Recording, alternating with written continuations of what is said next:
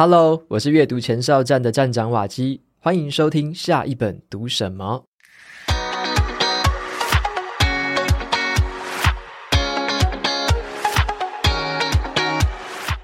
今天我要跟大家分享的这本书是《美股投资学》，主要在谈说如何透过投资美国股票啊，打造一个高速成长、可以稳健收息的投资组合。那我认为啊，在这本书呢，它在广度还有深度都取得到一个很完美的平衡哦。如果你想要得到关于这个美股的任何疑问的这个解答的话，这本书呢几乎都有很完整和丰富的这个解答。那今天我就特别邀请到这本书的作者才女 Jenny 来上节目接受我的访谈。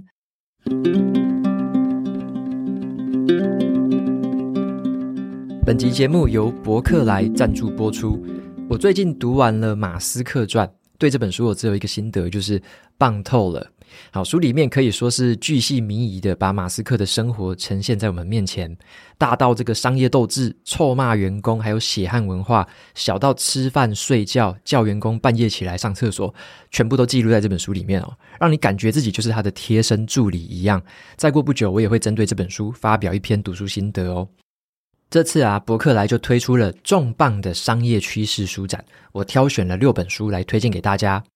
马斯克传还有辉达黄仁勋这两本书呢，凸显了个人决心还有创业精神，深入探讨了马斯克还有黄仁勋在科技领域的成功之路。那基恩斯的高附加价值经营，还有世界大局地图全解读这两本书呢，就提到了科技和经济是如何改变世界的，并且强调了不断学习还有适应科技进步的一个重要性。那么蒙格之道谈的就是投资还有风险管理，他提醒我们在投资的时候要谨慎评估风险还有回报。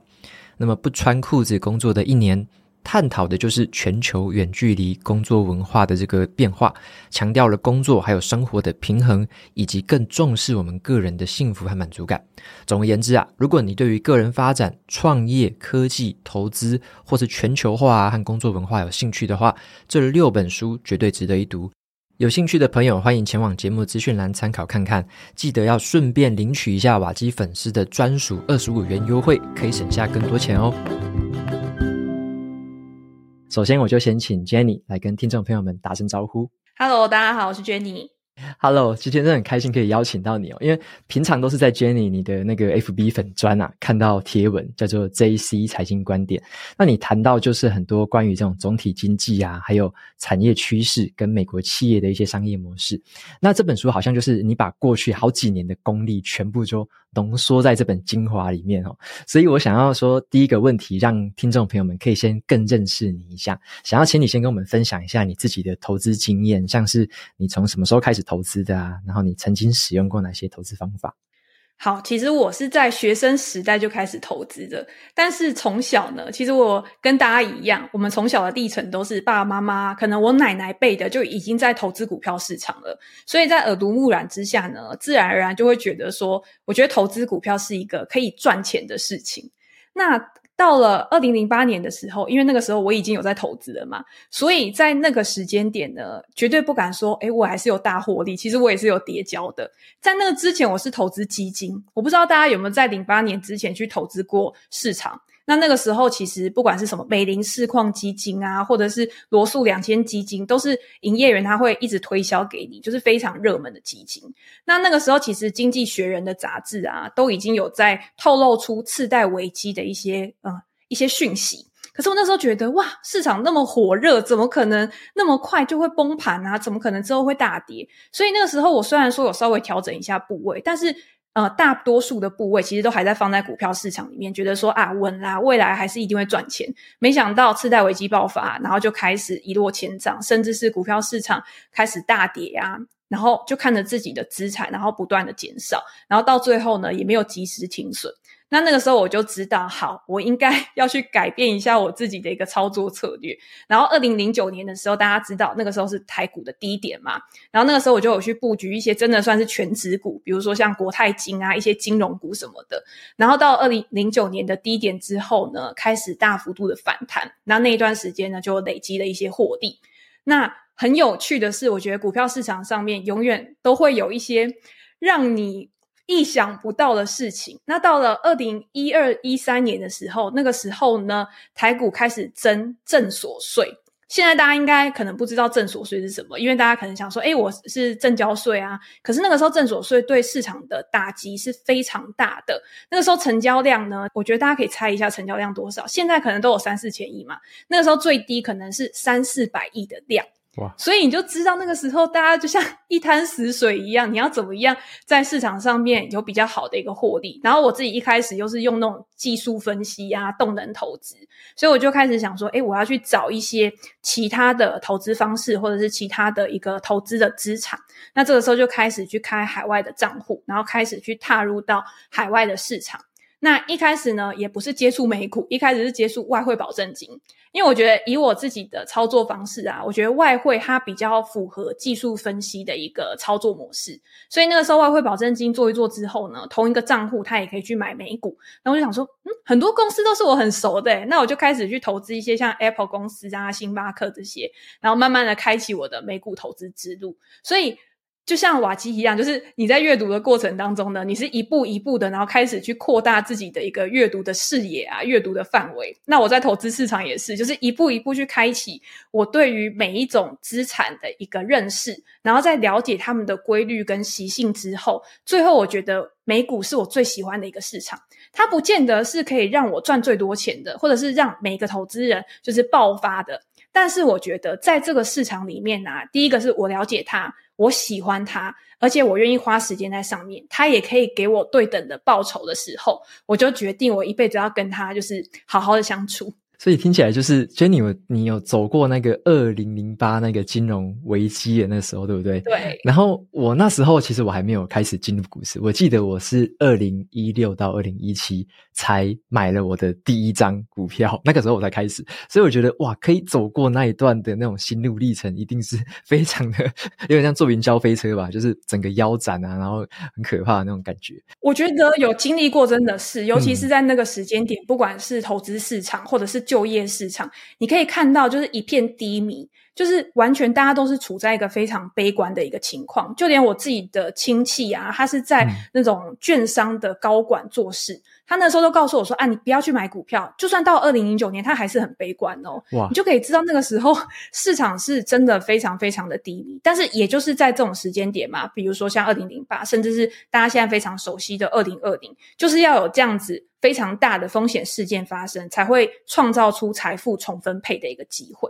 了解，诶，而且你是从就是那时候，像你这本书里面有提到这个过程，然后你有提到说，后来你渐渐的转向你的投资的领域，然后。最后是比较聚焦在美股上面，那尤其这本书里面谈的都是美股啊。然后我就比较好奇的是说，像你在粉砖上面也谈的也都是美股，比较少看到其他的。那我比较好奇的是说，因为像我们的听众啊，或者像我们本身是台湾人嘛，那为什么会想要就是买美股呢？因为听起来好像很遥远呢。难道不会觉得说，好像这些东西就是买台湾的公司好像比较近，对不对？比较熟。但是美股的公司好像都是世界各地的那些大公司啊，或者是有一些。可能我们没听过的。那以你的观点来说，为什么你会觉得，诶，我们投资美股是一个好选项？甚至如果说的更更精准一点，是为什么我们该投资美股？就是因为我里面看到你有很多说服的点，想要请你分析一下，诶，为什么我们该投资美股？这样。好，我觉得最简单粗暴的一句话呢，就是因为美股是全世界最大的资本市场嘛，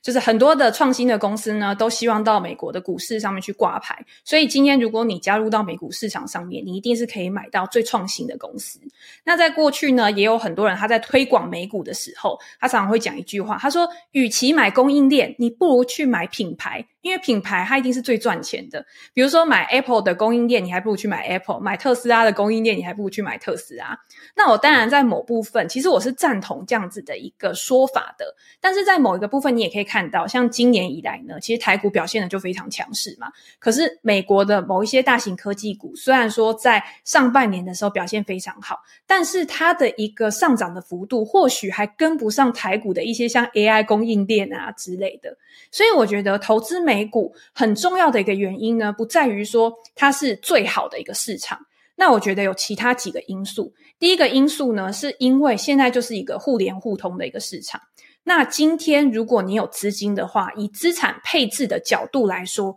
你去持有一些美元的资产，我觉得是很合理的。你今天等于是分散风险，我有台币的资产，我也有美国的资产。那投资美国的股票市场，你就过去的一个绩效表现来看的话，它也是一个长期上涨的轨道。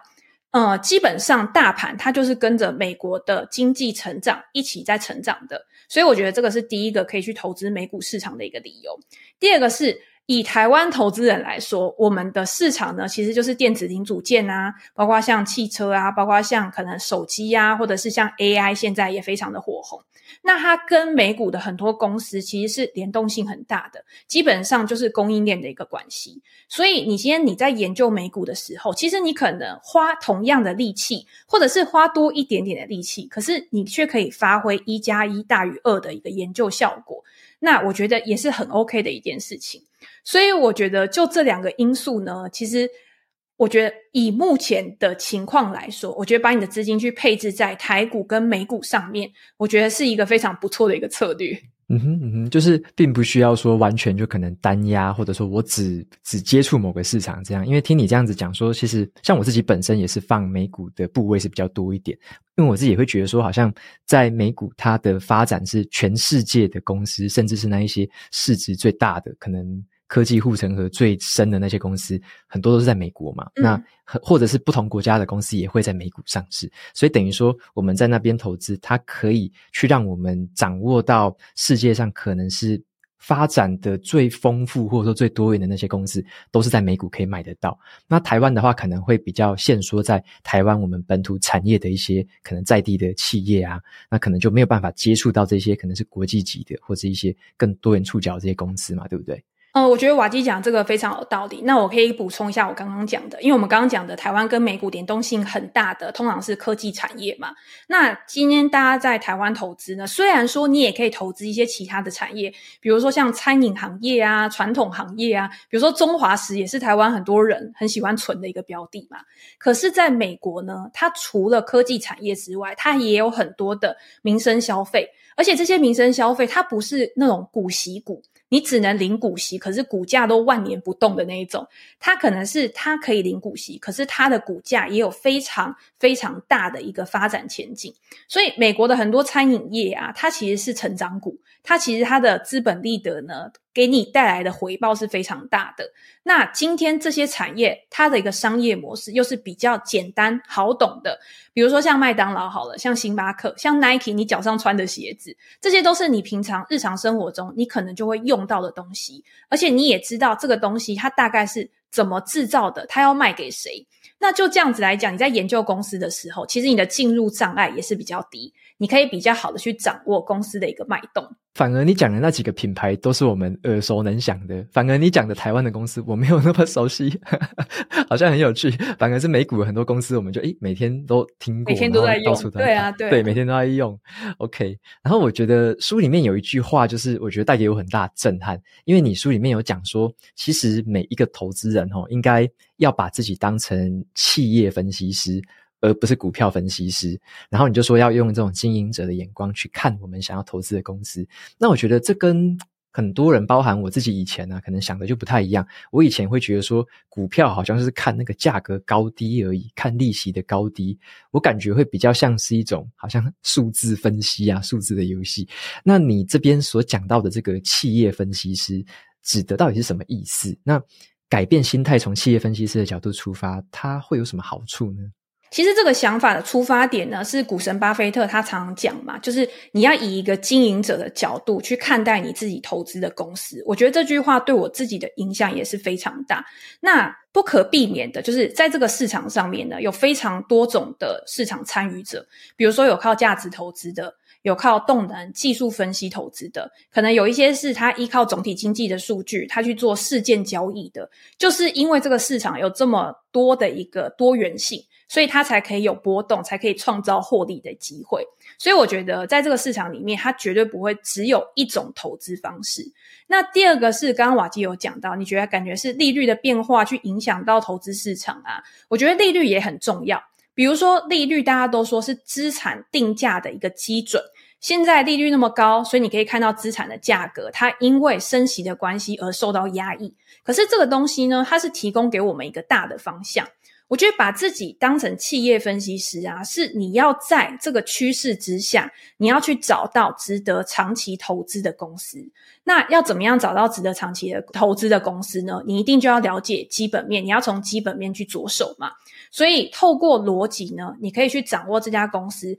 它目前的营运状况，根据推估它未来会变成什么样子，它未来会往什么方向去走。那这个时候，你就要运用到一些商业分析的能力。那我觉得投资不用讲得太复杂。我们今天不是说哦，我一定要把这家公司剖析到就是完全非常的深入、非常的透彻。我觉得第一个非常重要的，其实也是巴菲特常讲的，他在投资一家公司的时候，最重要的是这家公司的经营者到底好不好，值不值得信任。它的资本配置的能力好不好？那当你今天你跟这家公司的经营者，你们两个之间是有共鸣的，那我觉得你在持有公司的股票的时候，其实也可以持有的更长久。那有人会问啊，那说我怎么知道我跟这家公司的管理者有共鸣？第一个是你可以去看美股的一些财报会议嘛，他们通常都是他们的 CEO、执行长啊、CFO 出来去回答分析师的一个问题。所以呢，在他们回答问题的时候，你自己就想。如果今天我是他的话，我会怎么样去做？我会回答出什么样的答案？那如果今天你回答的答案跟这个执行长讲出来的答案其实蛮类似的，那就表示说这家公司它未来的走向可能你是比较好去做一个推敲的。那第二个就是当公司遇到困难的时候，当公司遇到可能百年一遇的一个大潮流的时候，那这个时候你自己会积极还是保守？通常都可以去做一个。我觉得基准的一个一个配对，那我觉得这个时候你就可以更好的去掌握你自己的投资组合。所以我为什么说要把自己当成一个企业分析师的原因，是因为我觉得要从基本面，要从商业分析的角度去看你这家公司它所采行的商业策略到底是不是合理的，是不是走在一个很正规的一个路上，然后慢慢的去成长，去达到它的一个营运目标。嗯哼，诶，Jenny，我听你这样讲，好像是说，像我们如果只是把股票当成是一个数字高低，可能停损停利的话，我们好像对它那种感情或是价值观的联动，或者是对于它经营理念的那些联动是非常的低的，就有可能看到数字的变化就把自己吓死，然后可能就在那边杀进杀出。但是如果是换成你所谓的用企业分析师，好像会让我们去。有点像站在一个企业经营者的角度，对不对？就是说我是不是认同这个公司的经营理念，或者是它的获利的方式、它的管道是不是我认同的？那我如果说认同它的这个经营理念，我我有点像价值观跟它是一致的话，那我可能会在它遇到可能一些波荡，或者是说可能上下起伏的时候，我还是能够保有一些些像是信念，或者是像是我可能会知道说它可能会采取什么样的策略，可能会去避免，可能会去调整。这个时候是不是变成说？说比较像是，嗯，就不是一个数字游戏，它比较像是一个经营、一个企业经营，甚至是一个商业经营的一个游戏，是不是这样子的感觉？对，如果因为如果通常是以股价作为你自己进出的依据的话，通常是一些短线的投资人嘛，他今天就是去做一个短期的价差，他可能靠他的一个频繁的交易，然后去累积他自己的一个获利。可是，如果今天是一个比较长期的投资者的话，像我自己，其实我会看基本面，但是我也会看技术面。但是基本面是提供一个公司的大趋势、一个大方向，技术面只是告诉我们说，在当时的市场上，所有的投资人他的情绪的反应是什么。那如果今天一个例子好了。如果今天一家很好的公司，但是当时呢，他遇到一些倒霉事，当时他可能因为整体经济环境的关系，所以他也会受到影响。可是这个时候，公司的内在体质是不变的，你知道啊，因为你常常追踪这家公司。那当它的股价下跌的时候呢，你就可以趁机，然后去做逢低布局、逢低买进的一个呃动作。所以我觉得，今天当你认识一家公司的时候，其实你在后续的决策步骤上面呢、啊，会比那些频繁交易的一些投资人还要来的简单许多。你可以把你很多的时间去花在其他的事情上。嗯哼嗯哼，非常的同意。就是说，像你刚刚讲到一种例子是那种，如果是下跌，然后如果只是看数字会把自己吓死。可是当你可能知道这个公司它本身的体质，你可能会知道说它是可能是因为某个小道消息或某个消息被影响了。那你可能这时候才有所谓的逢低加码的那种操作。否则的话，如果只是看数字的人，他绝对不会在这个时候去搞一些什么有的没有的动作嘛，所以我觉得这个是弄懂公司一个很重要的一个因素。那你在这本书里面，你就有提到说，如果要弄懂一家公司的话，最好是要去搞清楚它背后的叫做商业模式。那我可不可以请 Jenny 举一家可能美国公司的商业模式的例子来给我们听听看？就是我们要用懂这家公司的商业模式，要怎么看它？那甚至是我们如果自己要去。可能做功课的话，有哪些管道可以找到关于这个商业模式的这个资讯呢？好，讲到商业模式这四个字呢，大家也觉得说，诶，我是不是要拿课本出来，然后告诉大家说你要怎么样去做一个分析？其实我觉得在投资的时候，尽量就是简化。像我自己在分析一家公司的时候，我觉得会有几个步骤嘛。第一个呢，就是你要先问自己一个问题：这家公司是靠什么东西来赚钱的？它的产品跟服务是什么？你要先知道，你才知道未来你要怎么样去分析它。那第二个就是这家公司的产品跟服务，它主要的客户是谁？它是土逼的，就是譬如说它是对企业，企业还是它的客户，还是它是对消费者的？比如说像 iPhone，它可能就是销售它的一个硬体设备，可是它主要就是消费市场嘛。那大家可以看到，最近在投资市场上面，因为之前疫情的时候呢，大家该买的都买了，笔电也换啦，手机也换啦，没有什么新的东西出来，所以消费市场是比较低迷的，也会影响到一些消费市场品牌供应链的一个股价表现。反而是一些对企业的，比如说像 AI 啊、伺服器啊，他们反而在这一块，他们的表现是稍微比较好一点点的。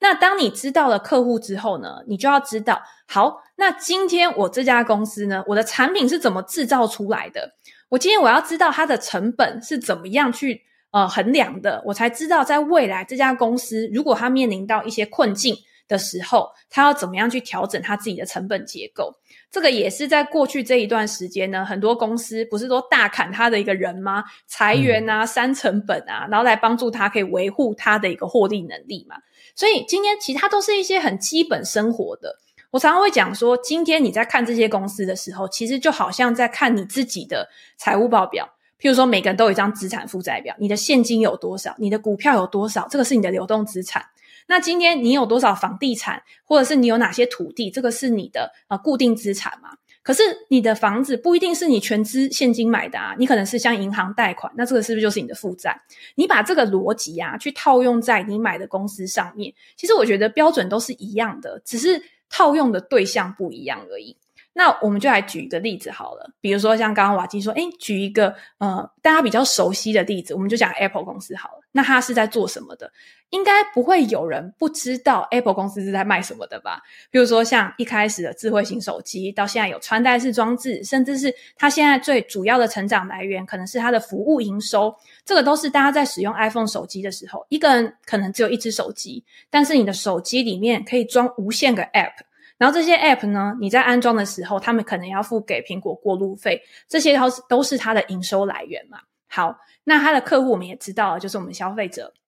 那他今天他的成本呢？比如说他的供应链环节，那大家都知道，库克就是供应链管理大师，所以他非常的知道他要怎么样去控管他的成本，他要怎么样去跟他的供应商议价，因为苹果公司够大。它有竞争优势，所以它可以去巩固它的成本，然后它巩固它的一个毛利率。你可以看到 Apple 它的竞争优势，所以它让它自己不管是在硬体或者是软体的毛利率，都会比它的竞争对手来得好。那最后呢，你就可以去了解，那在这样子的情况之下，那 Apple 公司它是处在一个合理的价格吗？还是呢，它是有被高估的一个嫌疑？就会透过一些指标，然后我在书里面也有去分享，你要怎么样透过这些指标去衡量你应该要去买入的一个进场时机。所以我觉得这个是在研究美股的时候很有趣的地方，就是当你在了解这家公司的时候，你可以去看这家公司的年报。美股的年报真的就像一本故事书，有一本呃刘顺仁教授出的书嘛，他就说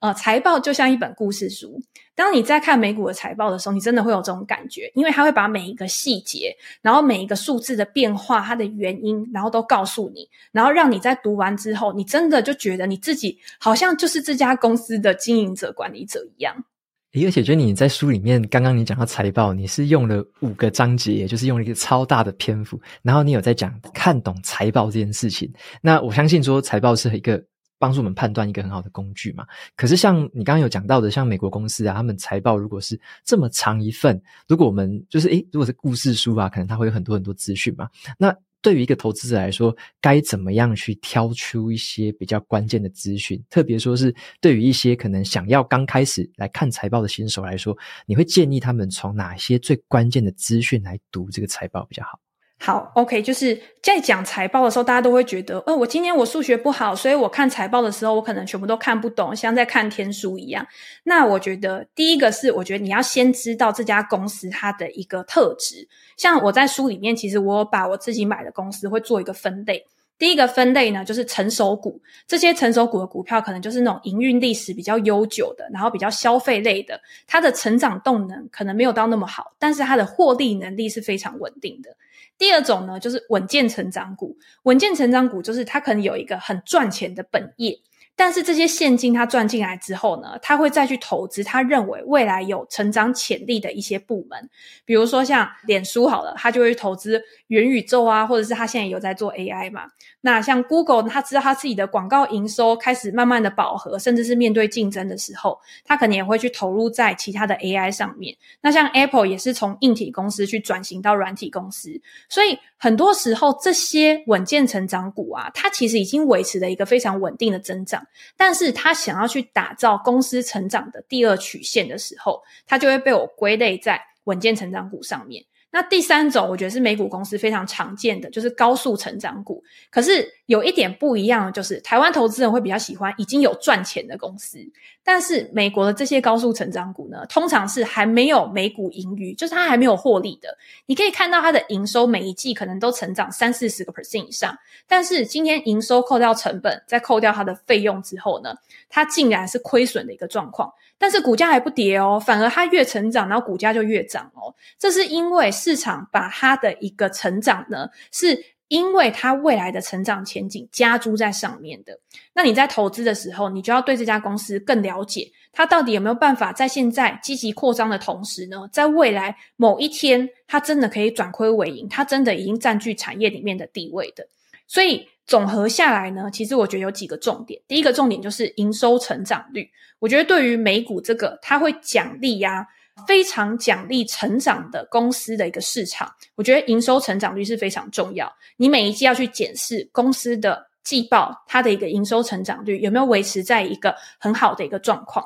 那第二个呢，是检视公司的竞争优势。竞争优势通常是用毛利率、营业利润率来做检视，它是不是维持在一个很平稳，甚至是因为成本效益的一个提升，所以它的毛利率可以越来越高。那我觉得这个就是一个好公司，值得投资的公司很大的一个特质。那第三个当然就是看它的现金流量。现金流量呢，通常是代表这家公司它有赚钱。而且它是真的可以把这些钱放到口袋里面，那有什么好处呢？我们回到刚刚 Apple 的例子，Apple 公司就是一个账上现金非常多的，但是它现在可能没有需要非常积极投资的一个需求，所以它可以去干嘛？它可以去支付股息给它的股东。最近几年呢，Apple 是每年都会提高它的一个股息发放，所以你可以看到它今天会发放股息。第二个是它会去回购它的股票。他会去让他在外流通股数减少，这个是巴菲特非常喜欢的。大家都知道，巴菲特买了很多 Apple 的股票嘛，那他就说，其实回购股票就很像你在躺着赚钱。为什么呢？是因为在公司回购股票之后，在外的流通股数减少。那今天每股盈余是怎么来的？就是你的净利去除以你在外流通的股数嘛。当你股数减少的时候，你的一个每股盈余上升，那你估值是不是就会提升？所以这个是一个，你要说是一个会计的手段呢，或是一个公司的一个策略，我觉得都 OK。但是最后受惠的还是投资人嘛，所以它也算是一个好公司的特质。所以以上几个是我觉得在看财报的时候，我觉得最重要的点。那当然，我觉得财报你不能只看一个点，比如说一季出来的一个数字，你还是要去看过去几季它的一个趋势是不是。呃，每一季都逐渐的往上，逐渐的变好，在这个向上的趋势之上呢，你就可以去确认这家公司的发展是不是在一个越来越好的一个成长轨道。嗯哼，嗯哼，我刚也做了一下笔记啊，因为非常重要，书里面讲的很详细。但是我们如果可以带走三点，就是第一个就是营收的成长率嘛，然后再来是关于竞争优势，包含说成本啊、利率。那第三个就是现金流的这个变化。嗯，好，那我觉得如果说对财报有兴趣的朋友，如果说这本书里面那五个章节把它好好读过的话，哇，那看财报应该是 行云流水啊，就是可以直接找到最关键的地方来读。那你在书本里面有一个地方，我觉得很有趣，你谈到的是说用这个生活选股的方式。用生活选股来去追求比较稳健的一个报酬。那你有提到的像是食衣住行的公司啊，那我想要问的是说，像你在挑这一些公司的时候啊，你自己会有特定的一个投资组合的比例吗？像是说，诶，哪一个类型的可能多一点，哪个类型的比较少一点，还是说这个比例其实不重要？等下为什么会你会这样想这样子？嗯，我自己是没有一个特别的比例，就是说，诶，我一定要在某一个时间点，然后持有多少的可能零售类股啊，持有多少的科技股。那我自己是很喜欢，就是从生活里面来选股。像这本书里面，其实前面啊，我提到一个很重要，就是我在当时呢也非常关注的，就是订阅经济的一个部分。大家知道，订阅经济现在已经算是我觉得非常普遍的一个东西了。譬如说像 Netflix。你在订的时候是不是每个月付费？譬如说你现在 Adobe 我们在剪片的时候，你可能每个月要付费，甚至是微软现在它的 Office 都变成每个月付费的一个机制了嘛。所以当时我就已经觉得，哦，订阅经济是我在未来在美股市场上面我要特别去关注的一个产业。那它也是在你生活里面慢慢的变成你生活中的一部分。那另外还有什么？像美股也有行动支付啊、数位零售这些东西，这些也是在你的生活里面已经变成不可或缺的一个环节了。然后到最后在食衣住行方面，所以我为什么讲说美股是一个非常适合一般投资人去投资的市场？就是你今天你在你的生活里面。嗯，像我之前做瑜伽的时候，你买 Lululemon 的牌子，这个 Lululemon 它也有在美股去上市，而且它在之前它在扩张它的国际市场、海外市场的时候，它的股价涨幅也是非常好。你不需要花太多的精力去弄懂一些专有名词，去弄懂一些很艰深的科技，你也可以找到值得投资的一个股票。所以我自己在看的时候呢，我不会去拘泥说我的投资组合的占比是多少，但是我会去挑选，就是我现在要买的公司，它是不是处在一个合理的价格，以景气循环的波动啊，你去配置你的股票跟你的现金比重。但是在这个景气循环中间，你要针对个别公司的基本面去做你自己资金的一个配置，是我自己在采用的一个策略。所以说，其实产业的类型或者是比例，还是说你说不同的产业的配比，好像不是这么样重要。那个百分比的比例的几比几不是最重要，反而是个别你可能选到个别公司它的基本面的运作，跟它可能未来的前景，可能才是我们去思考或者是需要花比较多心力去想的一个重点嘛。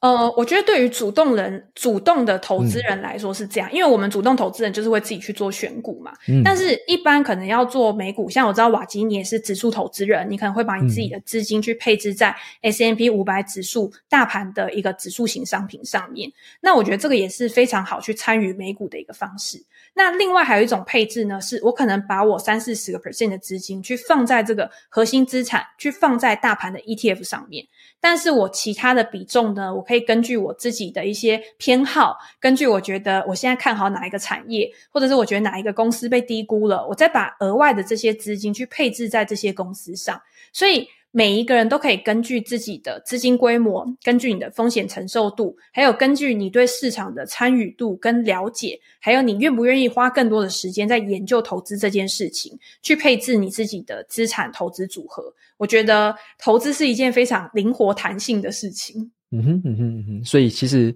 很多人可能问说，有没有什么标准比例或最好的黄金比例？其实到头来好像发现，其实都是要依据自己。像刚刚 Jenny 提到很多，就是依据自己的条件，依据自己的状况，还有自己可能想要投入的时间多寡，或者是想要投入的哪些研究哪些领域，跟自己好像是关系才是最大的。好，所以说好像那个投资比例没有说什么一定要怎么样，一定要怎么样，反而是。看了像 Jenny 的书里面有谈到很多关于怎么样去寻找，可能是关于自己比较适合自己风险承受度啊，或者自己包含人生阶段，可能也是一个参考的依据嘛。嗯，没错。那我想要问一下说，像我们可能都听过一句话说，如果要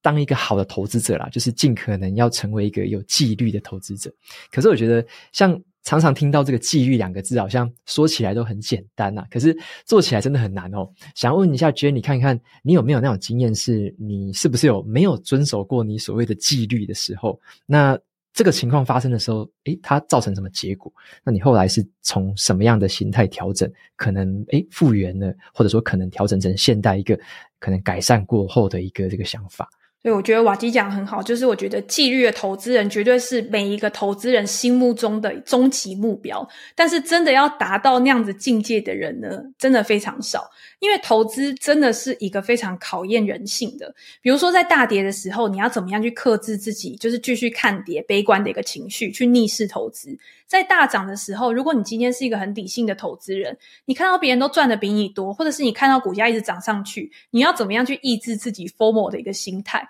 就算到现在，其实我还是有的时候会受到市场的一个影响，这个是绝对没办法避免的。但是，当一个纪律的投资人这件事情，你要摆在心里面，要时时去提醒自己。我觉得这个是一定有用的。不要觉得说，哦，反正那只是一个口号而已。只要你有不断的在提醒自己，那你今天你在做决策的时候，你就可以更冷静，然后更理性。像我自己在美股市场上面，我觉得我印象最深，就是对我影响最大的，它可能不是可能亏最多的。但是会对我来说，我觉得是一个警惕。就是我在一五一六年的时候，那个时候我投资一家美股的，也是餐饮股。大家会觉得说，餐饮股怎么可能会让你赔多少？那那个时候，它的公司名称叫做 Chipotle，就是呃一个卖墨西哥卷饼的公司。嗯，所以你就知道它的业务性质就是很普通嘛，我就是卖卷饼啊，我就是卖吃的啊，一手交钱一手交货。但是那个时候，它发生了一个食安风暴。所以食安风暴之后，它的股价呢就一路的下跌，跌到一个非常低的低点。那那时候我也是觉得说，基本面一路都在成长啊，然后食安风暴应该是一个很波段的理由嘛。之后公司大家都很健忘嘛，你说台湾也是啊，你今天哪一家公司出事，他之后出来道个歉，然后发个折价券，大家是不是又回去消费了？所以对我来说，这个是一个很逻辑上面的一个推论。所以我就等等到它。连技术面都已经开始，我觉得算是一个趋势的反转之后，我就去投资它。然后去投资之后呢，一开始也是哦，获利马上就开始冲高。我记得那时候我赚到大概十五二十个 percent 吧，我就觉得哇，这一笔我抓到了，我觉得太棒了。结果没想到它又发生第二次食安风暴，就是 哇，对，它就是又发生第二次的食安风暴，然后结果股价又开始往下。那我就想说，嗯。发生第二次，我觉得市场反应应该不会那么大，我就想说好，那我就给它硬撑下去。然后那十五二十个 percent 很快的呢，就变成到平盘，就是到我的成本。我想说好，我觉得不可能再跌下去了。我觉得这家公司很 OK 啊，怎么可能两次十安风暴，然后都继续下跌？没想到它就是继续跌。所以后来我又看到它跌到十个 percent、二十个 percent，我想说，诶，好像真的不太对，已经超过我可以承受的范围，我就把它做一个停损出场。那大家可以看到，现在其实 Chipotle 它的股价后来真的也是回到了一个呃正常的轨道上，甚至从那个时候大概三四百块的一个水准，到现在已经大概两千块左右的一个水准。那这家公司有没有什么太大的问题？没有。那有问题的是什么？就是我当时我没有做好自己的资金控管，我没有及时的去做一个停损。我现在看会觉得，哦，当时卖掉，我干嘛卖？我就是硬凹啊，反正我现在还是赚。但是在当时你怎么知道结果是怎么样？投资不能看后照镜嘛，所以。那个时候从正的十五到二十个 percent，然后到跌十五到二十 percent，它其实一来一往已经是三四十个 percent 的一个水准了。它那个时候已经是超过我可以去负担的范围。那我自己的做法呢？现在我就是会设定我可以承受的最大损失是多少。那我今天我可以投入的资金是多少？如果今天超过损失了，那我当然就是按照纪律来执行。那如果它又回到了我觉得可以进场的一个时间点，或者是一个机会的话，那我再重新去把它买回来。就是有这样子自己的一套系统跟逻辑之后，其实你在市场上面你会可以更快、更好的去做出决策。嗯哼，刚刚听起来其实有点就是那种感觉是当下的感觉，应该是会很慌张的。像你听到食安风暴，然后。可能当下会感觉说，诶，明明自己有设定一个纪律，可是又因为自己可能编了一个故事，想说，诶，他会不会就因为这次转，然后反转之后他就会回去？可是没想到又有第二次。那这种东西好像是不可能预测到的嘛，或者是说，嗯，它有点像是在你纪律之外会发生的事情，而且是有可能会发生的嘛。那这种时候，其实我觉得在当下，可能我们好像就是有点像当局者迷吧，就是会看不太清楚，说，诶，到底。这个我是不是要遵守纪律呢？还是我觉得它会是例外？我记得有一句话好像叫做对投资来说，有一句话很危险，就是这一次不一样。对，就是说，对，就是很想说，诶，这次它叠成这样，它这次它长成这样，然后就会说服自己说，诶，这次不一样，然后会编一个新的故事。可是往往就是在这种时候，自己编故事或自己呃催眠自己的过程当中，失去了纪律，然后就会落得一个 很凄惨的一个下场，对不对？就是以当时的你来说，它可能是一个很不好的结局。嗯。对，那如果今天大家很多人都说我要长期投资嘛，但是如果今天在长期投资的过程当中，今天它一定会有上下的一个震荡，那你有没有办法去承受？如果你今天没有办法去承受，你把它卖掉，你没有把它放在自己的口袋里面，那就算它未来涨了很多，它也不是你的钱。它只是纸上富贵，嗯，或者是它只是一个过客而已，所以你还是要去衡量你自己的心理的承受度，有没有办法跟这个市场去做一个很好的搭配，去达到一个平衡。我觉得这个是在投资的过程当中，每一天都在学习的一个过程。嗯哼嗯哼，听起来对这个心理素质的要求也是非常高的。好啊，那最后的话，其实想要听你分享一下说，如果听众朋友们想要追踪到更多关于你的资讯的话，可以到哪些管道、哪些地方可以看到你？好，那我主要呢的分享的管道，当然就是第一个是 JC 财经观点，我的粉丝团，那还有我的 IG 也是打 JC 财经观点或者是财女珍妮就可以找到。那我跟瓦基一样有一个 Podcast，然后叫做美股投资学，主要就是在分享跟美股相关的资讯，还有跟美股相关的一个书籍，然后也欢迎大家可以去追踪，然后做后续的一些交流。OK，非常谢谢 Jenny 今天的分享，然后也从就是美股投资学这本书里面也会学到很多东西。所以如果听众朋友们对美股有兴趣的，就是特别你想要踏进这个领域的话，那我觉得这本书是一个非常非常好的一个入门。那里面我们今天访谈没有提到的是。关于好像怎么样，像是复委托啊，或者是一些券商的问题，这里面也都有提到，就是你要怎么样进行第一个操作，你要怎么样去思考，你要踏入的这个管道，其实这里面都有谈到，那就推荐这本书给大家。OK，那就谢谢 Jenny 今天跟我们的分享。然后刚刚你提到的资讯，我就都一起放在节目资讯栏里面，然后让有兴趣的朋友们可以前往参考。好，谢谢瓦基，谢谢大家。好，OK，节目到这边就进到了尾声。如果你喜欢今天的内容，欢迎订阅下一本读什么。你也可以订阅我的免费电子报，每周收到最新的读书心得，还有好书金句。我们就下次见喽，拜拜。